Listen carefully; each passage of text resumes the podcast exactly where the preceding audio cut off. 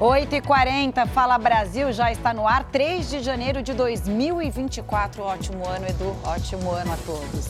Bom dia, Camila. Fala Brasil. Esse começo de ano já teve outras emergências com aeronaves. A Força Aérea Brasileira investiga dois desses casos. Num deles, um piloto morreu. Foi na queda de um helicóptero agrícola no interior do Maranhão. José Rondinelli, de Encarnação Rodrigues, que aparece na foto, tinha 43 anos, estava sozinho. A aeronave era usada para aplicação de produtos na lavoura de uma fazenda. Pouco antes da queda, a torre de comando do aeroporto recebeu um comunicado do piloto para um pouso de emergência. Mas olha aí o que, que restou. Ele morreu ainda no local. Em Capitólio, no interior de Minas Gerais, a queda de outro helicóptero em um lago deixou um morto e três feridos. Segundo o Corpo de Bombeiros, a aeronave era usada para fazer voos fretados. E aí, mais um caso, mesmo sem ter autorização. A imagem do momento da queda foi registrada por câmeras do circuito de segurança de um imóvel que fica perto da margem da lagoa. Eram 9 e 3 da manhã. O helicóptero perde altitude, bate de uma vez na água e desaparece. A aeronave sobrevoava a zona rural de Capitólio e, segundo o Corpo de Bombeiros, caiu minutos depois de decolar. O consultor náutico Vanilton Alves, que tinha 45 anos, ficou submerso, preso à fuselagem do helicóptero e morreu. As outras três vítimas foram resgatadas por testemunhas que estavam em um barco.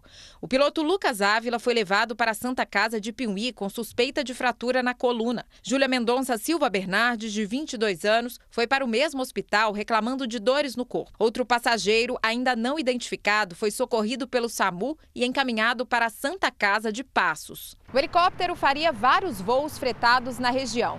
E esse teria sido o primeiro do dia, segundo o Corpo de Bombeiros. Ainda não é possível dizer o que provocou a queda. E, de acordo com a corporação, os passageiros não souberam informar se houve algum tipo de pane. De acordo com a ANAC, Agência Nacional de Aviação Civil, a aeronave fabricada em 2009 não tinha autorização para fazer táxi aéreo, como mostra este documento.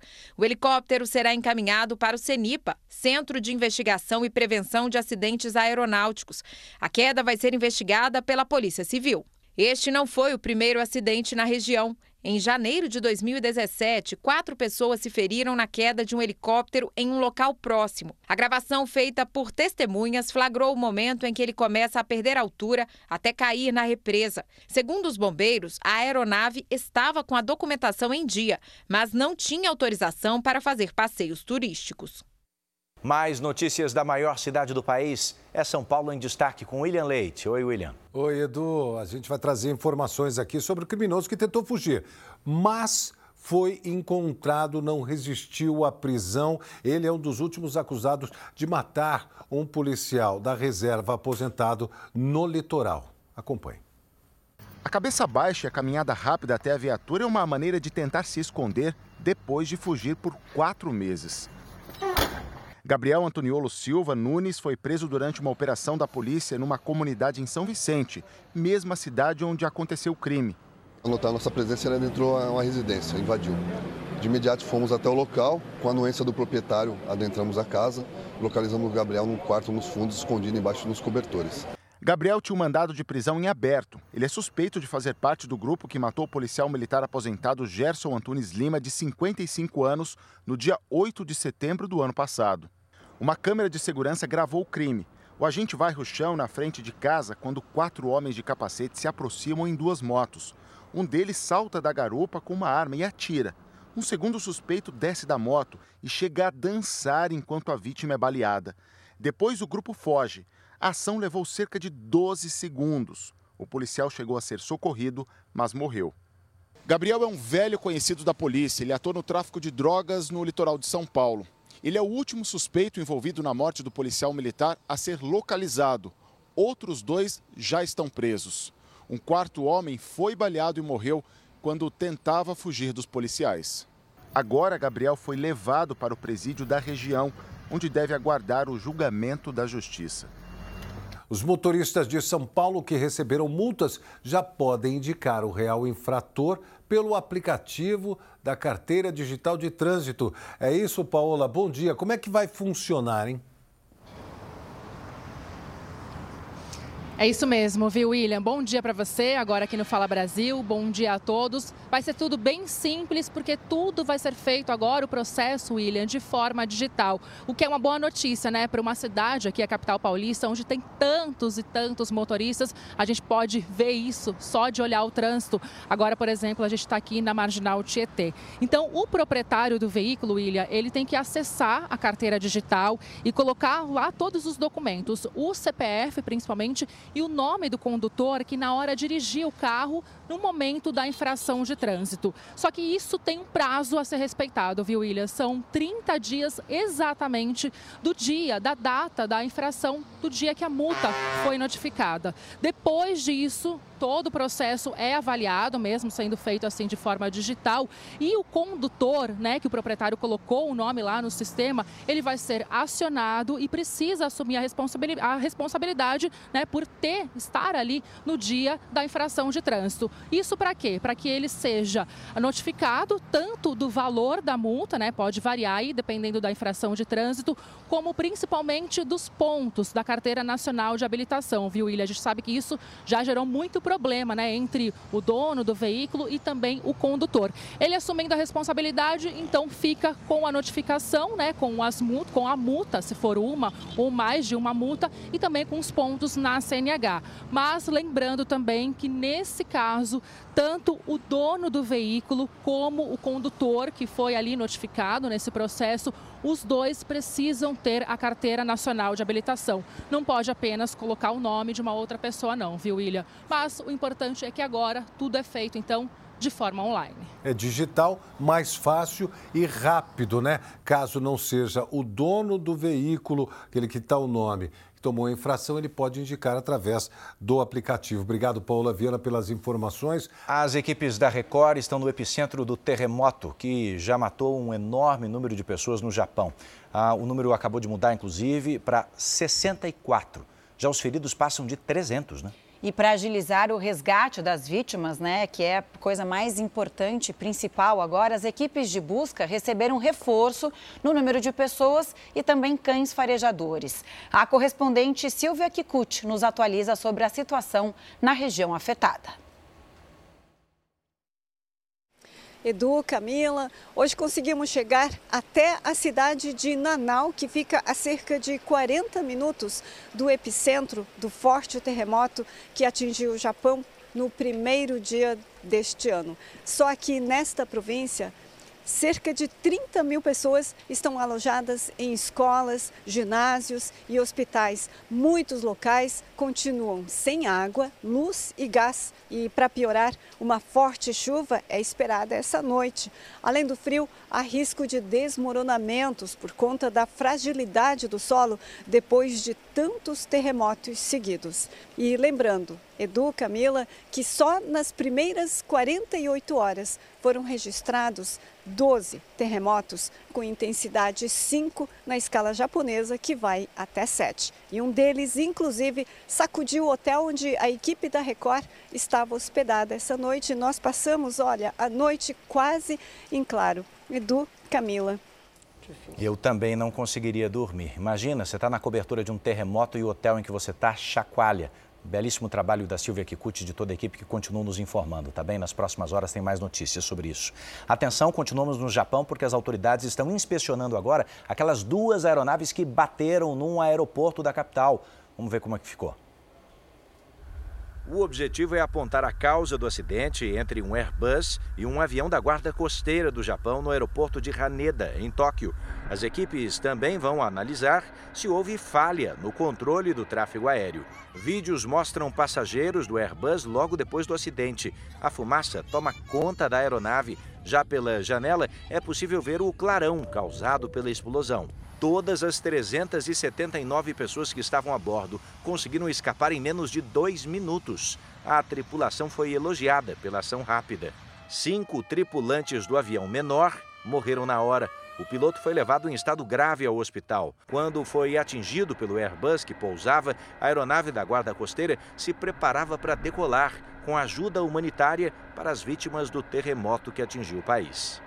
São Paulo está em alerta depois que crianças foram diagnosticadas com uma pneumonia provocada por uma bactéria que recentemente causou um surto da doença na China. A Miriam tem uma filha de 5 anos de idade. A criança começou a apresentar sintomas ainda no Natal e dias depois foi diagnosticada com pneumonia. Desde o dia 1 ela está internada em um hospital particular da capital paulista. O estado febril não baixava. Então eu fui trazendo ela no médico, ela começou a parar de comer. E aí eu percebi uma mudança no som da tosse. Uma tosse mais pesada, mais carregada, diferente, né? É uma falta de ar. A caixa torácica, quando ela inspirava, subia muito. Miriam diz que a filha se recupera bem e espera ter alta ainda nesta semana. Segundo a Secretaria de Estado da Saúde, de janeiro a outubro de 2023, foram registrados 72.595 atendimentos ambulatoriais e 91.531 internações por pneumonia em todo o estado de São Paulo. Casos de pneumonia em crianças têm levantado preocupação desde que a Organização Mundial da Saúde emitiu, em 22 de novembro, um alerta sobre a proliferação da bactéria Mycoplasma no norte da China. Foram registrados casos também em países como Estados Unidos, Coreia do Sul, Holanda, Dinamarca e Irlanda. Segundo a OMS, o patógeno causa surtos, principalmente em escolas. Miriam acredita que a filha também tenha se contaminado dessa forma. Teve um período na escolinha dela bem próximo do fim que tinha bastante criança gripada. Como as aulas acabaram no dia 20, eu mandei eles até o final é, pode ter sido lá. Nesta primeira semana de janeiro, cinco casos de pneumonia pela bactéria Mycoplasma foram registrados em Santo André, na região metropolitana de São Paulo. Todos entre crianças com menos de 4 anos de idade. Já na capital paulista, a Secretaria de Saúde informou que em 2023, de janeiro a dezembro, foram registrados 20 casos isolados de síndrome respiratória aguda grave pela bactéria Mycoplasma. Esse médico pneumologista explica que a bactéria já é conhecida, pode ser tratada com antibióticos e, na maioria das vezes, não chega a formas graves, mas alerta para os sintomas respiratórios mais sérios, principalmente entre a população com baixa imunidade. Na maioria das vezes, a pneumonia começa depois de uma gripe ou de um resfriado. As pessoas que têm maior risco de morrer por pneumonia são crianças muito pequenas, onde não tem a sua imunidade muito bem estabelecida, e os idosos, onde já possuem um sistema imunológico mais enfraquecido. Como a doença é transmitida pela inalação de gotículas ou contato direto, a forma de prevenção é semelhante à da Covid-19.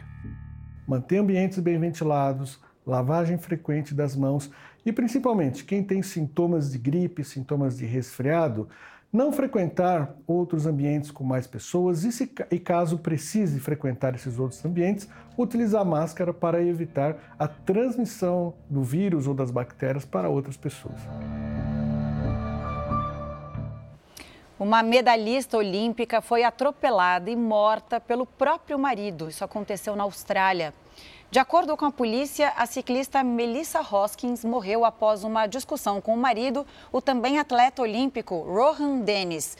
A australiana foi arrastada e atingida pelo carro que o homem dirigia.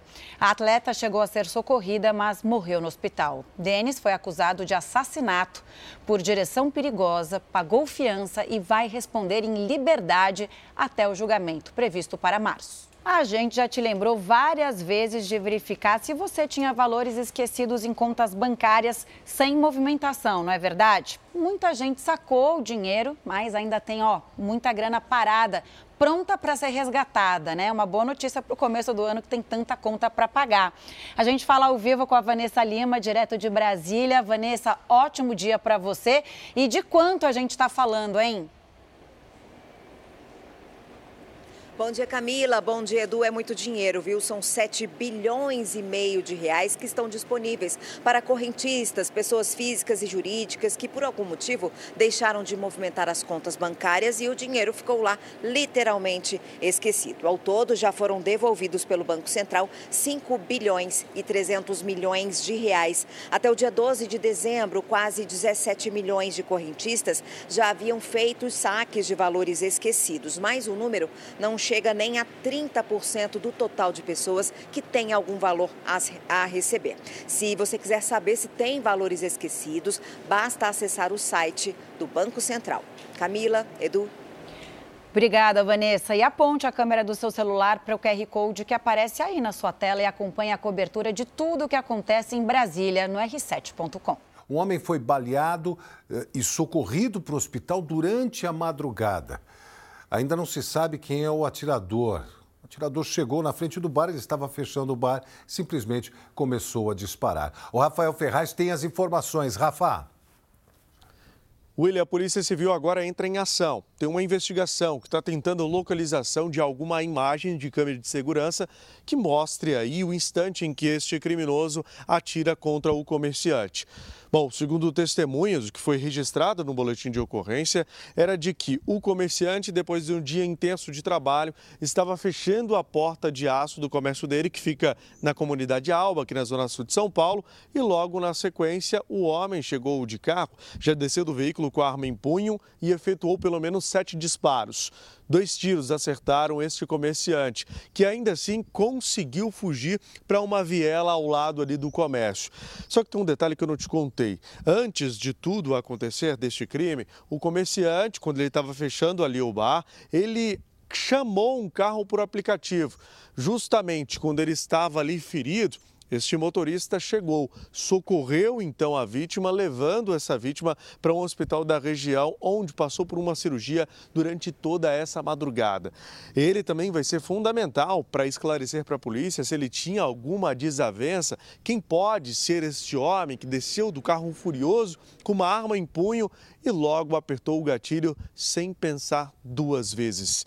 William, Volto com você no estúdio. Obrigado, Rafael Ferraz, pelas informações. De volta com novas informações sobre aquele acidente entre duas aeronaves no Japão. O Airbus, que bateu no avião da Guarda Costeira, recebeu autorização para pousar, mesmo com outro ainda na pista. A permissão, segundo as autoridades, foi confirmada depois de uma análise do diálogo entre o piloto do Airbus e a torre de controle do aeroporto. A batida provocou a explosão dos dois aviões e cinco tripulantes do avião menor morreram. Fala Brasil termina agora. Ótimo dia, gente. Até amanhã. Vamos direto para o estúdio do Hoje em Dia com ele, que também sequestra, não as redes sociais, mas os nossos corações pelas redes e aqui no Hoje em Dia. Tudo bem, Celso Zucatelli? Obrigado, meu querido amigo Edu. Oi, Camila. Oi, Bom dia para vocês. Um beijo, beijo para vocês. Fiquem com Deus. Até